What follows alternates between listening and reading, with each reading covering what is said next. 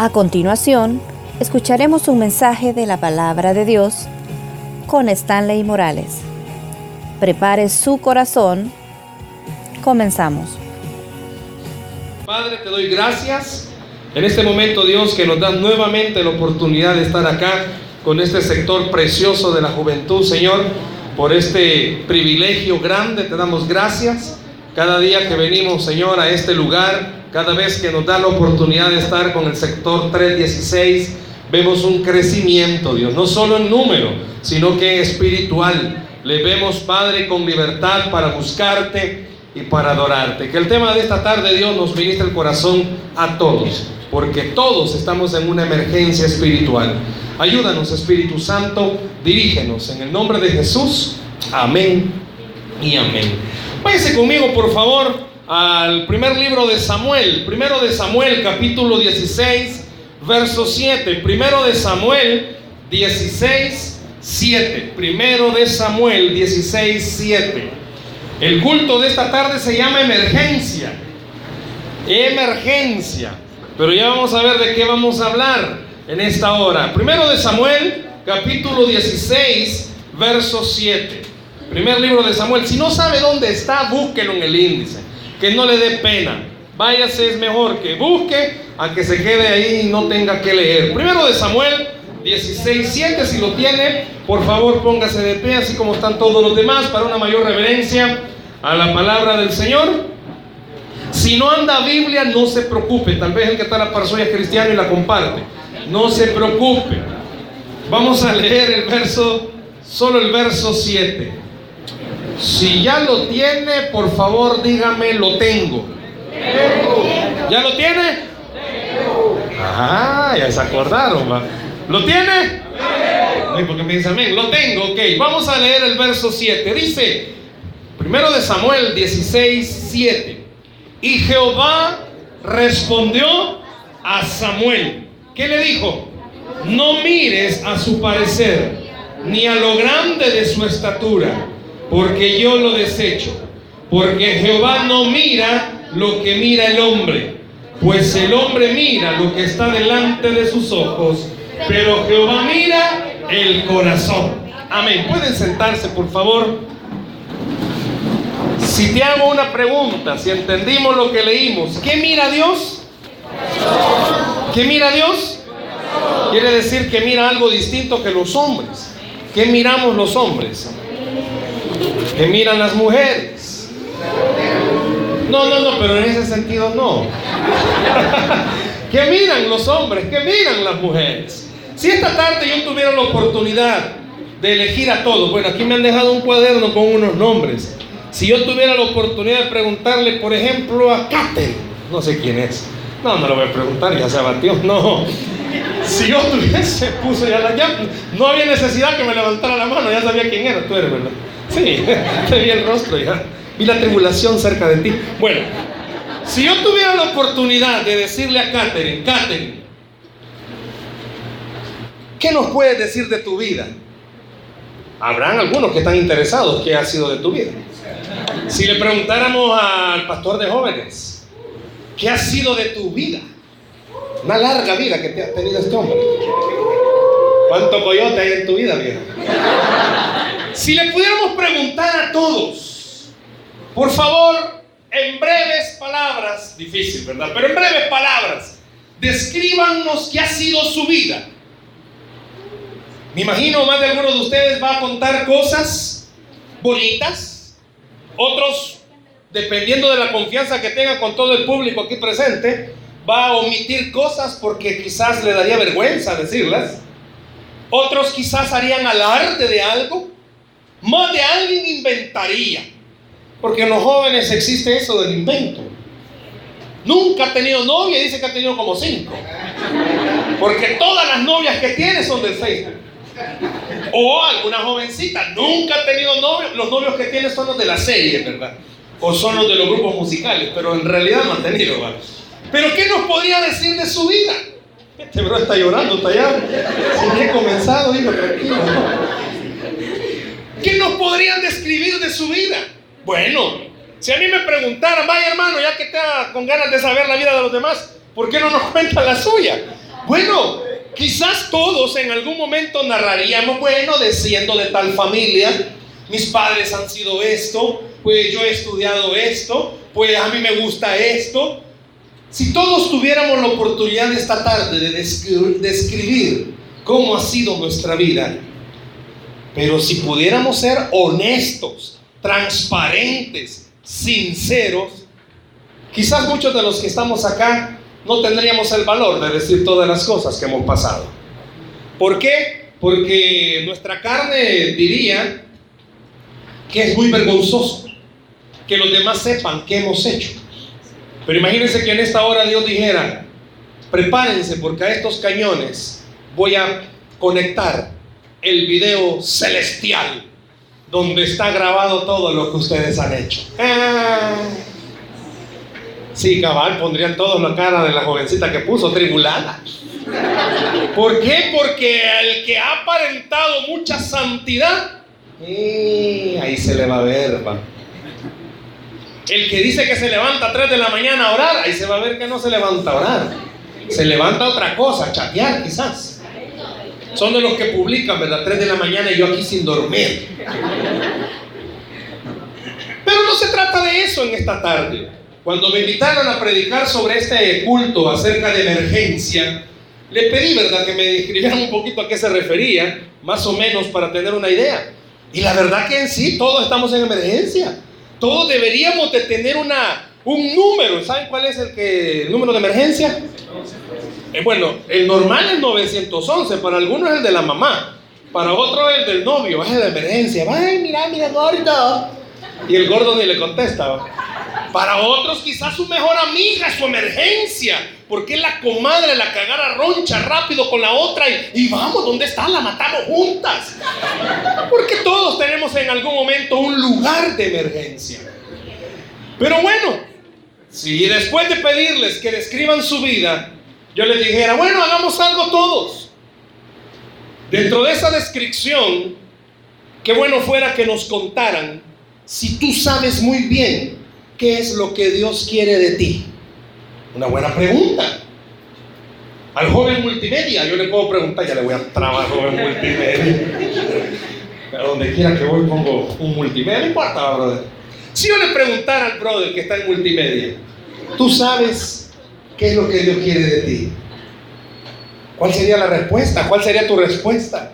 Sí, que me congregue. ¿Puede ser? Que me porte bien. ¿Cuál sería tu respuesta? ¿Sabes qué es lo que Dios quiere de ti? Que vengas solo a la iglesia, que te congregues, que estés en algún ministerio, que participes de la red juvenil de este ministerio Elohim. ¿Qué querrá Dios de ti? Si en esa descripción que te pido, te suplicara que me pusieras, ¿sabes tú qué es lo que Dios quiere de ti? Puedes ordenar, escucha esto, todos los acontecimientos que has pasado hasta el día de hoy. Y en todos ellos podrías ver, podrías descubrir a Dios obrando a través de esos acontecimientos. Bueno, la chica que pasó a, contar sus, sus votos. Hubo un momentito que los iba echando rápido para que perdieran la cuenta. Pero el pastor de jóvenes puso, le cachó los 25. Entonces, imagínate a tu edad, pudieras tú ordenar todos los acontecimientos que has vivido y decir, en esto veo a Dios, en esto veo a Dios. ¿Cuántos de los que están acá vienen de hogares desintegrados y pueden decir, ahí veo a Dios, que permitió que mi mamá se fuera, mi papá se fuera, mi mamá muriera, mi papá muriera? que a mí me encontraran, puede ser. Que tengamos a alguien esta tarde que no haya encontrado. ¿Encontrarás el propósito de Dios en las veces que vaya? Ya terminaron el año escolar los que estudian. Encontrarás a Dios aún en ese momento donde todo el año estudiará, mi mamá. Y al final del año, el jovencito tal reprobó. Eso no es de Dios. ¿Podrás encontrar a Dios ahí? Voy a meterme un poquito más. No te voy a pedir que me levante la mano ni digas amén ni nada, ¿verdad? Pero podrás ordenar en los acontecimientos de tu vida y ver a Dios inclusive, escucha bien, en tus fracasos. Si yo esta tarde fuera honesto con todos, o todos fuéramos honestos, ¿cuántas veces ha fracasado? Y en todas las áreas, académicamente hablando, o sea, voy a tener la edad para estar en la universidad y todavía vas a octavo. Ha fracasado. Si hasta padre de familia socia está en bachillerato. Has fracasado. Te han herido el corazón. ¿Cuántos esta tarde dirán si a mí me hirieron? Alguien va a decir, pero ya encontré mi bálsamo. Tranquilo, Dios. Has fracasado. Te han herido. ¿O has herido? Jóvenes, señoritas, ¿podrías en todos esos acontecimientos ordenarlos y decir, sí veo a Dios? Y oiga esto, veo adultos acá. Y en los adultos es como más todavía, más acontecimientos que ordenar. ¿Por qué? Porque cuando uno ya pasa de la pubertad, que todavía hay un olor fuerte a pubertad, cuando uno pasa de cierta edad, o sea, ya deja de ser el niño, de jovencito juguetón que no toma nada en serio, nada formal, todo se ríe. y llega un momento en el que entendés, o sea, tenés que ser formal, pero la bicha te corta porque no es nada formal. Y la jovencita se formal, hija, o sea, ya, la cara la tenés de 30 y ya, tu edad de 40, ya, sé formal. O sea, después de todo eso podés ordenar y decir, sí, mire, yo puedo ver a Dios en ese fracaso. Yo puedo ver a Dios en esa metida de pata, en esa mala decisión, en esa decisión que todos me dijeron, no lo hagas. Y el muy duro sí lo hizo. Toda la familia le dijo a la jovencita, es que no te conviene. Y la Lela le hizo caso a la otra Lela de amiga, ay, es que en el amor no hay fronteras. Y la adulta le hace caso, se casa y a los dos meses se separa. ¿Por qué? Ay, es que no era. Pues si todo el mundo sabía que no era, ay, que el amor es ciego. No, el amor no es ciego, uno es el duro. Pero vaya, ¿podés ver a Dios aún en ese fracaso? ¿Podés ver a Dios aún en ese error? Y escucha esto. El diablo nunca dice lo siguiente que todo lo que hagas trae las consecuencias y estas consecuencias nunca las dejas de pagar. Escuchátelo.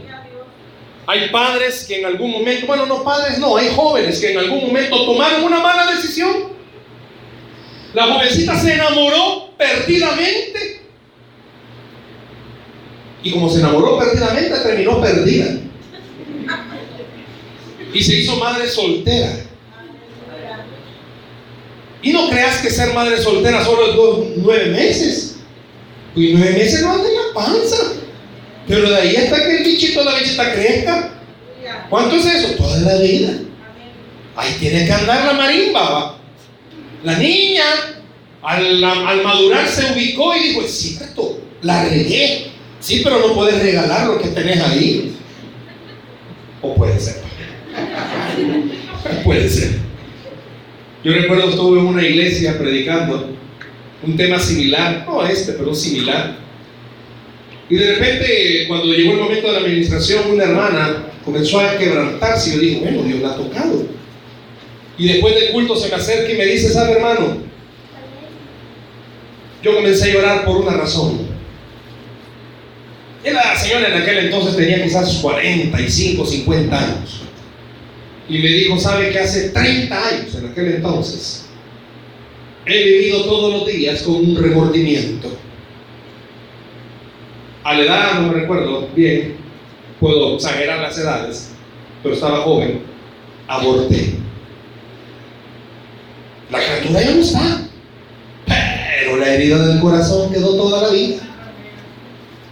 Yo quiero hablarte de un personaje que si pudiéramos narrar todos los sucesos, nos vamos a identificar. ¿Y qué tiene que ver esto con este mensaje? El mensaje de esta tarde que quiero que juntos compartamos se llama Ni uno perfecto. ¿Cómo se llama? ni uno perfecto. Y este pasaje que acabamos de leer de Samuel nos va a describir a ese también que no es perfecto, de quien quiero que hablemos en esta tarde. ¿De quién estamos hablando en este versículo? No, no es Samuel. Samuel es el libro. ¿De quién estamos hablando? Diga conmigo fuerte, David. Y qué fuerte lo dijo, hijo. Diga fuerte, David. David. ¿Alguien se llamará David aquí? No, gracias a Dios no, ¿verdad? Vamos a hablar de David. Yo sé que muchas veces te han hablado del rey David, has escuchado muchas cosas de David, pero quiero que lo enfoquemos justamente a esta parte. El servicio dice llama emergencia y el mensaje se llama ni uno perfecto. ¿Por qué? Porque muchas veces esta es la mentira más común que el diablo nos tilda o nos tira.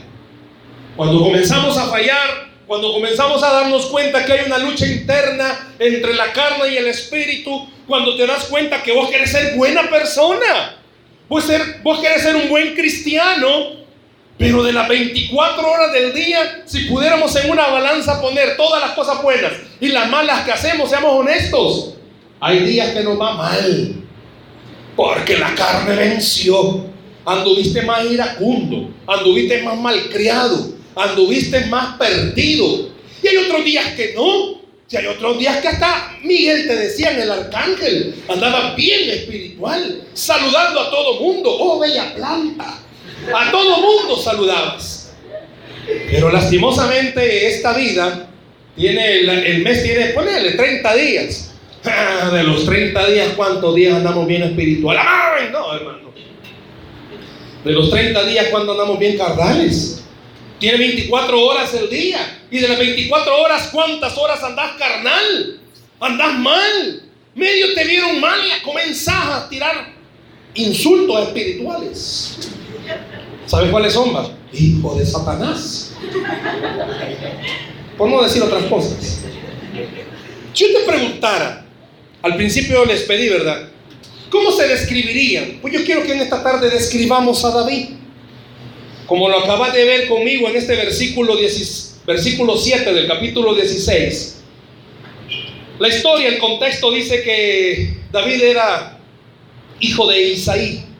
Isaí tenía más hijos. Lógico, hasta donde vamos la lectura, nos damos cuenta que David era el último. Y por ser el último, regularmente era el más pequeño. Aunque ahora en los tiempos en los que estamos, sos el primero y sos el más chiquito. Pero en ese momento, David era el último era el pequeño de la familia. Saúl era el rey en aquel entonces. Pero Saúl hizo algo ante los ojos de Dios y Dios lo desechó como rey. Y Dios le dijo al profeta de aquel entonces, Samuel, ve y búscame a otro rey. Es como que en esta tarde yo le pidiera a todos los varones que están aquí en esta hora que se pongan de pie. Vamos a elegir al más guapo, Hoy por gusto dijeron, no, por favor, no sea tan expresiva, por favor. Ahí se van a, se van a colar a todos. Y los ponemos a todos aquí, ¿verdad? Vamos a descubrir el rostro más hermoso. Algunos cuando estén aquí.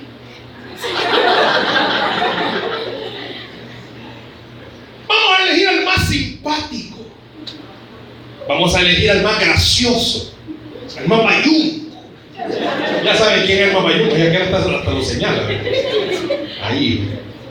Vamos a elegir al gruñón del templo. Vamos a elegir al care piedra, vaya, que nunca se ríe. Al de los cuatro fantásticos, solo que la piedra. Vamos a elegir al amargadito, vaya. Les aseguro que todos en algún momento van a comenzar a tener sus favoritos. Alguna jovencita tiene su favorito, es más simpático. No, aquí no. ya me di cuenta que aquí perdieron. Viene Samuel y va donde Isaí y le dice, quiero ver a tus hijos. Y comienza, ¿quién será el más fortachón aquí? Y yo dice, ¿quién será el más fortachón?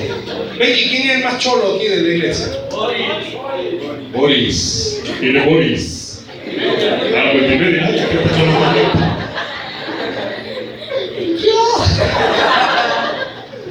Viene Samuel y mira a Boris y dice, oh, no, si este brother es cholo. Si este brother en la noche le tienen miedo. Si este se pudiera meter a cualquier colonia y nadie le va a hacer nada. Viene Dios y le dice a Samuel, no, no es él. Vaya, descartado. ¿Quién será Benji el, el que le sigue de, fuerte a él? ¿Quién es Rubén? ¿Quién es Rubén? Vos sos viejo. Ay, Dios mío, va. no es él, va. Y le dice, no, hombre, este, no le van a tener miedo, este va a tener miedo. Dice. Y lo descarta, descartado, viejo. Y comienza Samuel a ver a todos.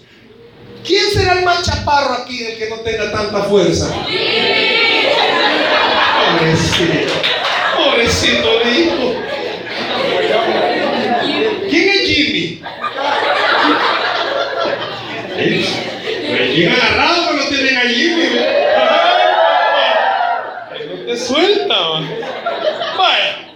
Y el pobre Jimmy, pues como más chiquito, todo desnutrido lo ven. Quiero aclarar, David no estaba ahí en la casa, sino que Samuel comienza a ver a todos y comienza a ver en ellos características. Y a veces vos decís, es que yo para servirle a Dios tengo que tener características, tengo que ser bien espiritual, como fulano. Y hay muchos jóvenes que idealizan y dicen, ay, ¿cómo quisiera ser como el pastor de jóvenes? Con esa entrega, esa pasión es hombre de oración. Solo ayunando pasa. Pero en el burger, pero solo ayunando pasa. Quiero ser un hombre como él. Y a veces el ideal de las jovencitas es igual. Le dice, yo quisiera ser una chica consagrada, una chica metida con el Señor que de verdad orara. Ay, pero medio cierro mis ojos y me duermo. Si hay con que ir a la iglesia cuesta. ¿Cuántas cosas luchas? Y viene Dios y le dice a Samuel, no, ninguno de ellos es descartados. Y todavía Samuel se queda, sé por qué me dijo que viniera aquí. ¿Por qué me dijo que viniera a esta iglesia de Elohim? Si aquí no hay nadie, son todos descartados. Pero Dios le pone en el corazón a Samuel preguntarle a Isaí, y ya no tenés más hijos. Y él le dice, ¿cómo no? Un chaparro, desnutrido. No, no dijo así, va.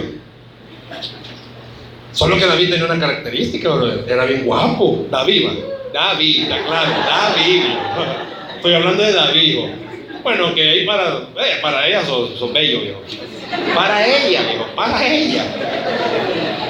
Pero fíjate que ese es el que me cuida las ovejas. Y cabalba. Venía entrando él y se sentía el tufo oveja. No, bueno, viejo, David, estoy hablando de David. Se sentía el tufo oveja. Y viene Dios y le dice a Samuel, ese chiquitín es. Porque no mira Dios lo que mira el hombre. Porque Dios mira el corazón. ¿Qué quiero decir con eso? Vos para el mundo puede ser, y voy a decir esto con respeto a ti, para la iglesia quizás estás descartado. No servís porque fallás porque son mentirosos, porque te comprometiste a involucrarte y hasta el día de hoy te siguen esperando, porque te saben tus movidas, saben las metidas de patas que haces, saben del mal que padeces. Es más, el día que vos fuiste tocado por una prédica, lloraste y dijiste, yo no lo voy a volver a hacer. Y tres días después lo volviste a hacer. Si ya te pueden y ya te descartaron, es más, cuando venís entrando, si hasta apodo te han puesto y vos ni cuenta te han dado. Ya saben que vos el palero de la iglesia. Ya saben que vos, no, a vos hay que creerte ni la mitad, ni la tercera parte. Ya te descartaron. Pero Dios a través de este ejemplo nos dice, el mundo te ha descartado, pero yo sigo esperando algo de ti. Dios no te ha descartado.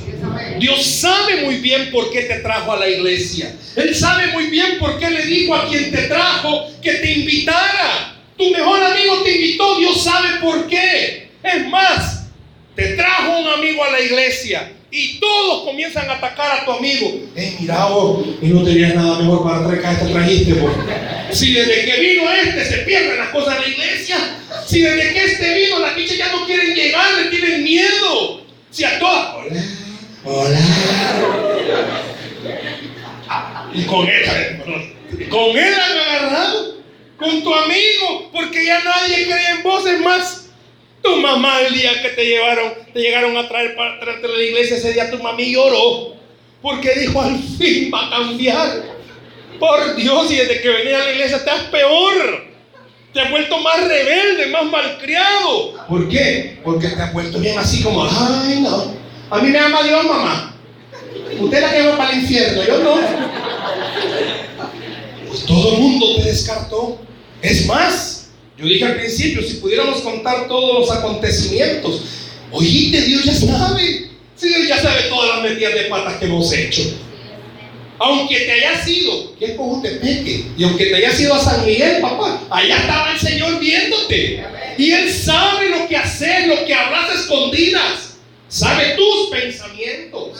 Sabe la intención de tu corazón. Y a pesar de eso, Dios dice, yo miro, no lo que el hombre mira.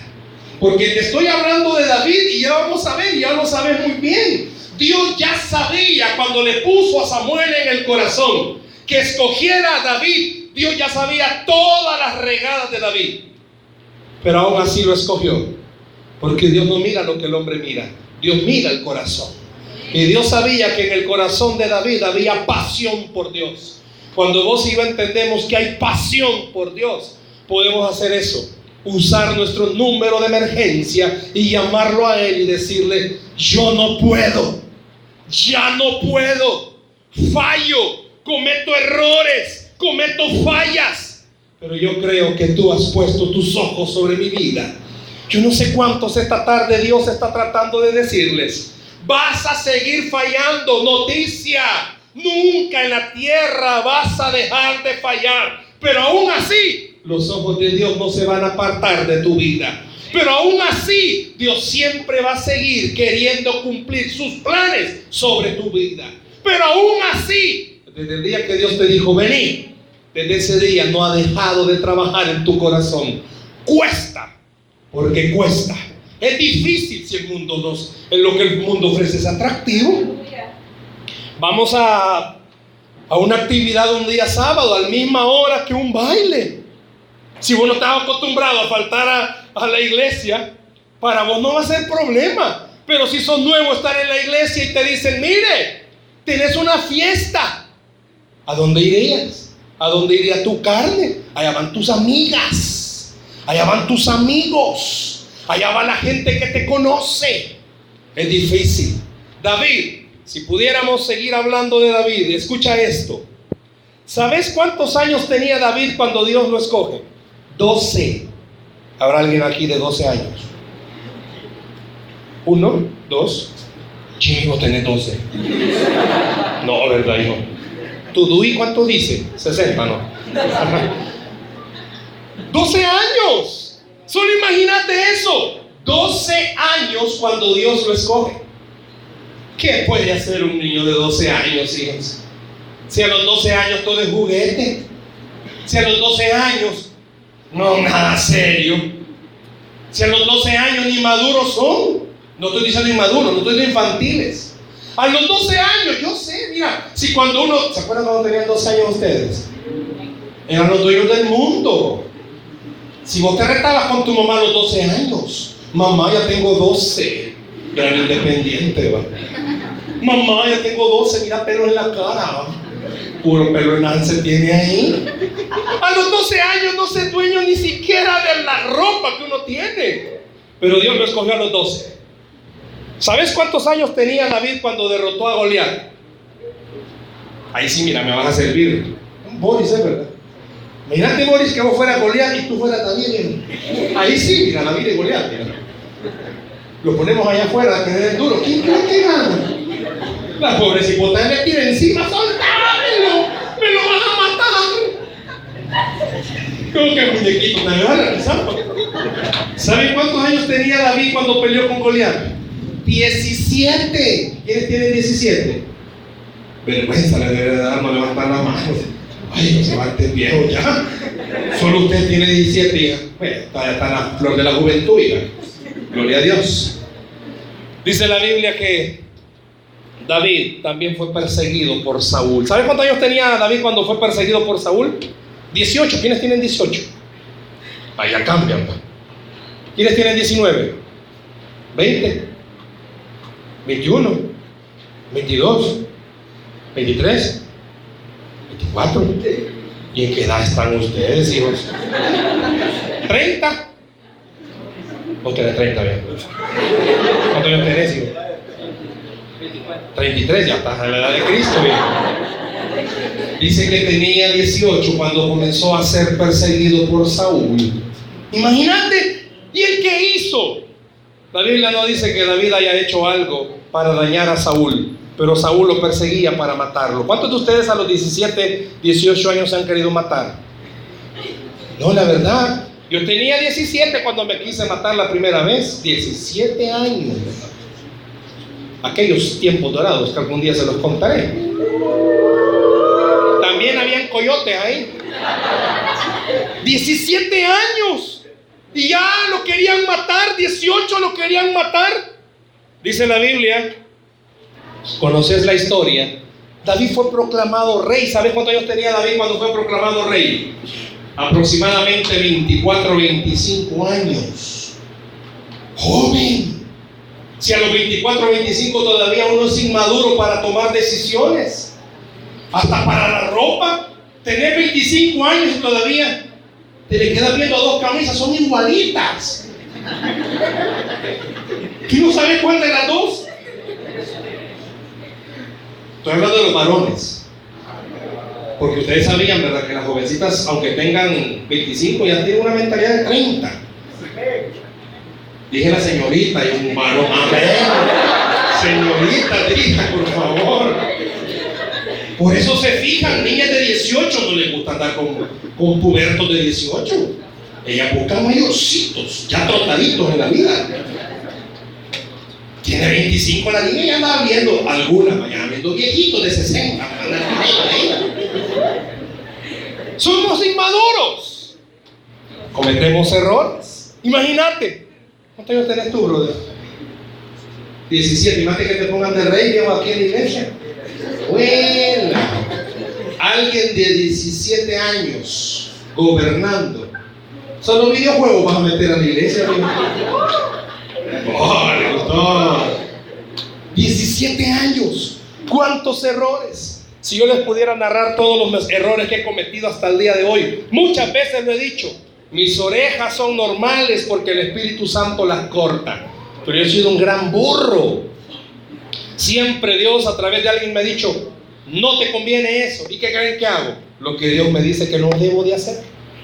David, si pudiéramos seguir hablando de David, descubriríamos todas las cosas que era David. Pero hay una frase que yo quiero que en tu corazón la guardes. Dice que Dios le dijo a David, eres conforme a mi corazón. Aún sabiendo lo mal que David podía hacer.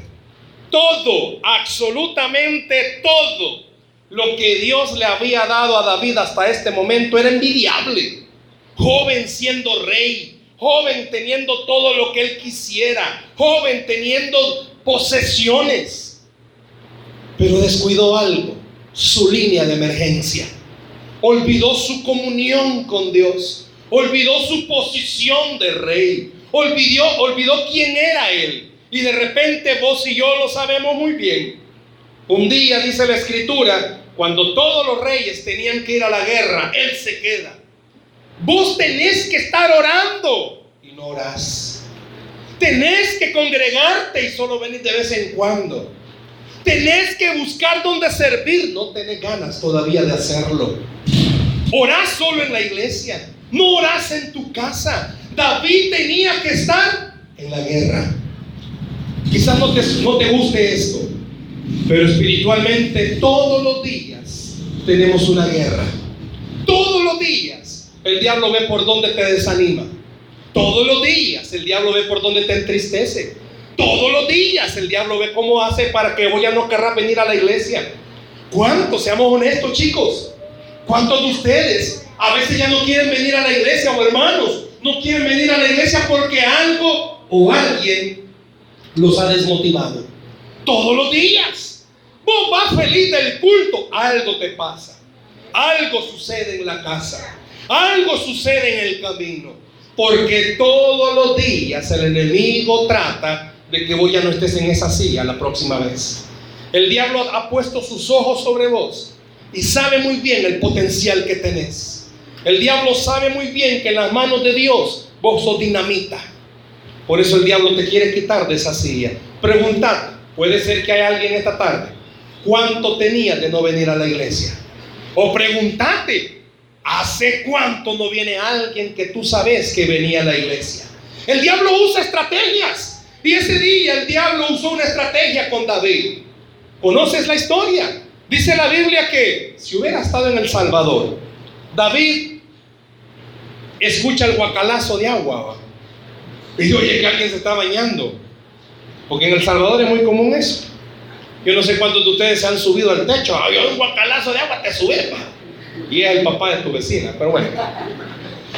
Dice que David se asoma y ve una mujer hermosa. Peca con ella. Y el día que David pecó con Betsabé, ese día David no solo cayó espiritualmente, sino que cayó moralmente. Dejó de ser el mismo, perdió su fuerza, perdió su dinamismo. ¿Por qué? Adultera, miente y mata. En el mismo pecado, David hace todo eso. Al que Dios había escogido como rey. La próxima vez que vos estés en una iglesia, el diablo quizás te va a recordar todo lo que en la semana hiciste, tus pensamientos, y te va a decir, vos no mereces estar aquí. Pero Dios esta tarde te está diciendo, es cierto, vos no mereces estar aquí. Pero Cristo pagó para que merecieras estar aquí. Pero Jesús fue a la cruz del Calvario. Para que vos y yo pudiéramos estar acá. Personas que sabes que han cometido errores horribles y aún así le siguen sirviendo a Dios. El mundo, ¿cómo le llama? Sinvergüenzas. Pero Dios, ¿cómo le llama? Redimidos. ¿Escuchaste? La gente te conoce. A mí me conoce, me ha pasado. A veces lo cuento. Llego a alguna iglesia a predicar y de repente veo a lo lejos a alguien que en algún momento de mi vida hice algo. yo me quedo. Vergüenza humana. Y yo con una cara y como predico. Y el diablo comienza, ¿te acordás? Pero en ese momento viene el Espíritu Santo a socorrerme y a recordarme esto. Ese es tu pasado que fue crucificado en la cruz del Calvario. ¿Sabes que Dios a vos y a mí nos permite tener algo? No para que nos aprovechemos, no, para que lo disfrutemos. Podemos caminar con nuestra frente en alto. ¿Por qué? Porque el perdón de Cristo está sobre nosotros. Porque su gracia está sobre tu vida. Podés ser el pecador más grande de este ministerio 316. Podés ser el sinvergüenza que está acá. Pero Dios te dice esta tarde, mi perdón está sobre ese pecado que tú has hecho. Mi perdón está cubriendo esa maldad que tu vida ha hecho. Dice la Biblia que Dios ya había escogido a David cuando David pecó de la forma en que lo hizo. Y el mundo comenzó a decirle a David, no. Pero ¿sabes qué hizo Dios? Lo confrontó. Envió al profeta Natán a decirle cara a cara, tú has pecado. Y eso es lo que en esta tarde Dios ha querido venir a decirte. Si este servicio se llama emergencia, Dios te está diciendo en esta tarde, te conozco. Sé todas las cosas que has hecho hasta el día de hoy. Sé todos los pensamientos que has tenido. Pero en vez de venir y decirte que te desecho, vengo a decirte pongámonos a cuenta. Yo no sé cuántos esta tarde están escuchando la voz de Dios decirles, pongámonos a cuenta.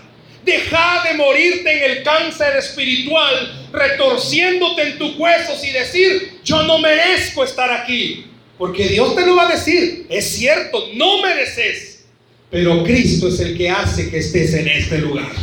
Pero el perdón de Dios en la cruz del Calvario es el que te permite estar esta tarde en este lugar. David Si pudiéramos en esta hora, a través de estas pantallas, ver todo lo que David hizo, te darías cuenta que David no merecía el amor de Dios. Jóvenes, hermanos, cuando yo te pregunté al inicio de este mensaje, si pudieras describir tu vida, ¿te atreverías a describir todos los pecados que has hecho? ¿Te atreverías a describir todas las veces que le has fallado a Dios? Y qué bueno fuera que en esas veces tú pudieras ver el amor de Dios diciéndote, aún haciendo eso, te amo con amor eterno. Aún revolcándote en el pecado, el amor de Dios ha estado siempre cerca de ti. Si no, no estuvieras aquí esta tarde conmigo. ¿Sabes por qué estás aquí? Porque el amor de Dios te alcanzó un día y no te ha soltado. El amor de Dios alcanzó tu vida y no te ha desechado.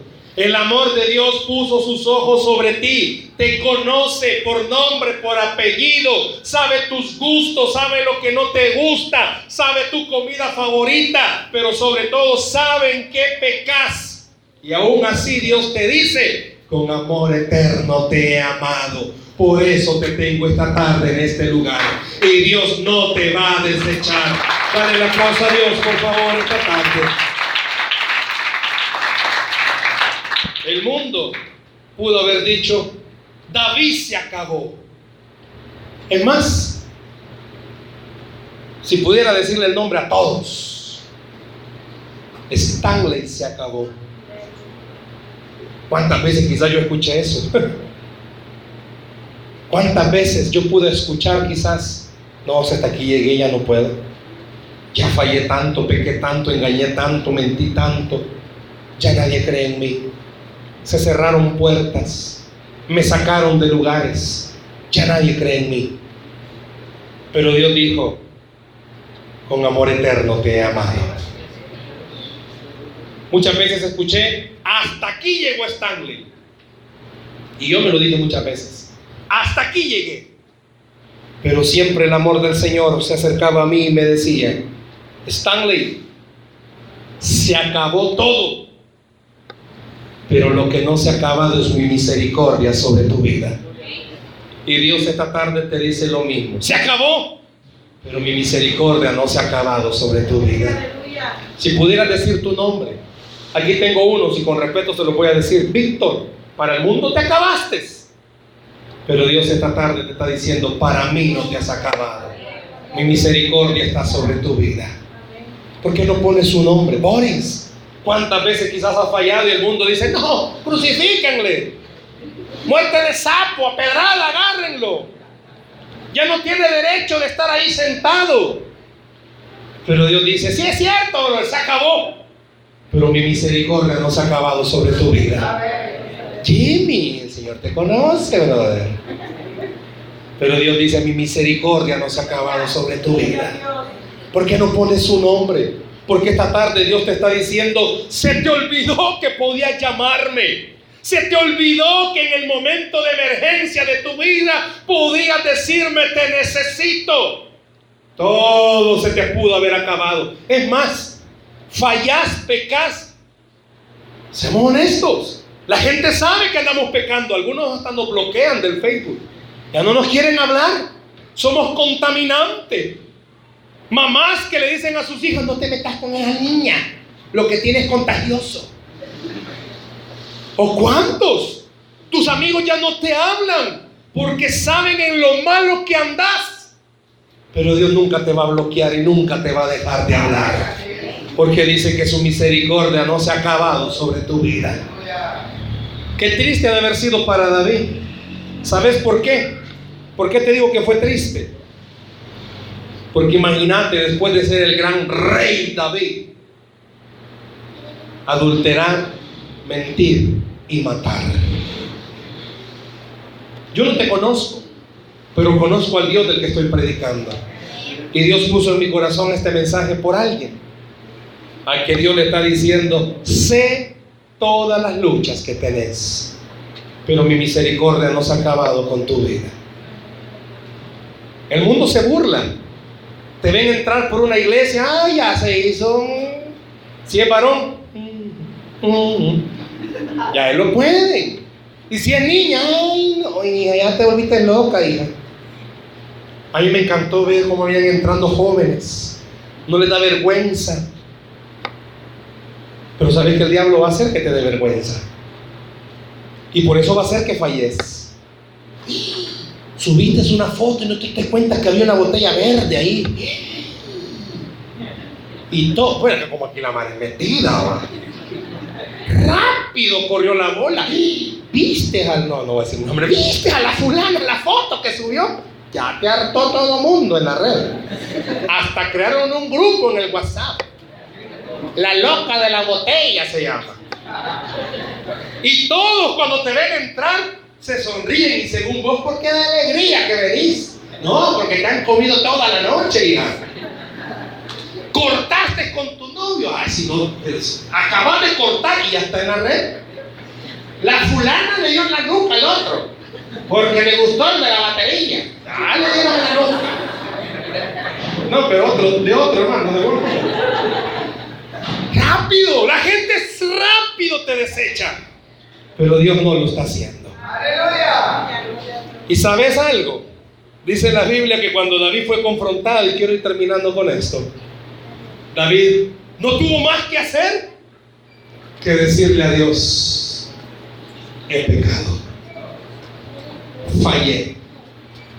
¿Cuántos serían valientes, chicos o chicas, valientes de decir, Señor, volví a ver ese sitio en internet que no tenía que haber visto? Volví a chatear con quien no tenía que chatear. Seguí usando las frases que sé usar. Siempre. Muchos de nosotros somos bien. Cosa seria. Debemos de trabajar en call center. Un lenguaje en la casa, uno en la iglesia y uno con tus amigos. Pero no te equivocas. Sabes a quién le vas a decir más y a quién no. Sabes dónde usar esa frase y algunos se les zafa en la casa al papá. Ay, papá. Porque Dios sabe quién sos. Dice la Biblia. Y oíste, por favor, para ir terminando.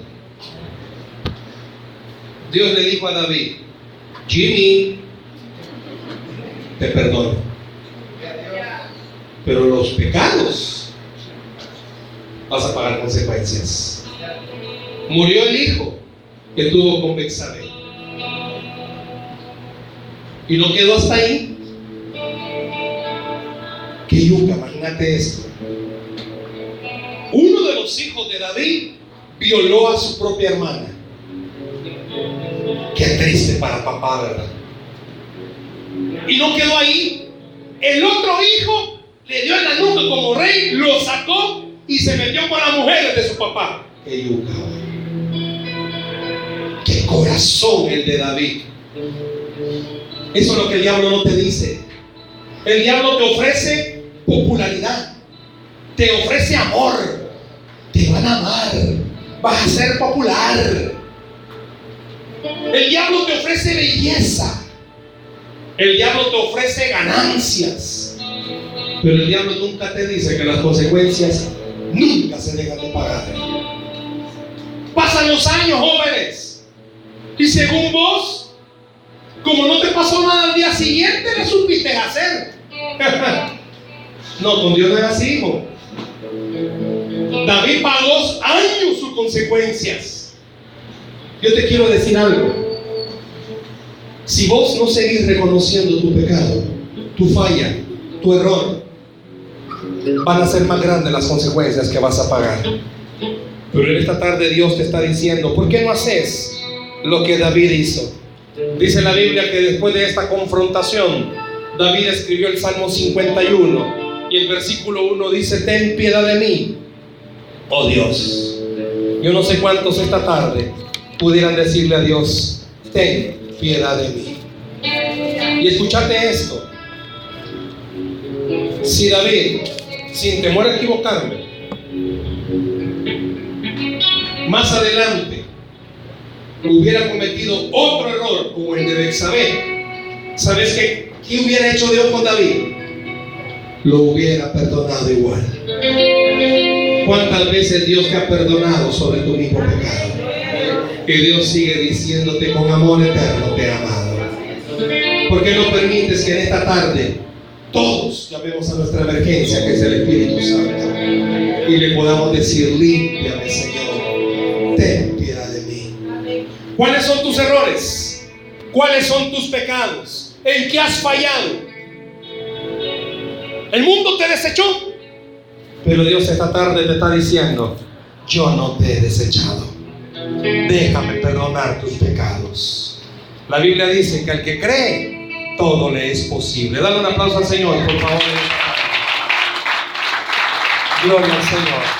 ¿Por qué no cerras tus ojos, por favor, ahí donde estás?